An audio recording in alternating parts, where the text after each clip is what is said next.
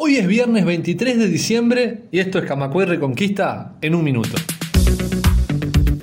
Las abuelas de Plaza de Mayo encontraron en Argentina al nieto número 131, hijo de Lucía Nadín y Aldo Quevedo, dos estudiantes desaparecidos. Es una muy buena noticia que nos despide del año dándonos esperanza de encontrar a los que faltan todavía, dijo la presidenta de Abuelas, Estela de Carlotto.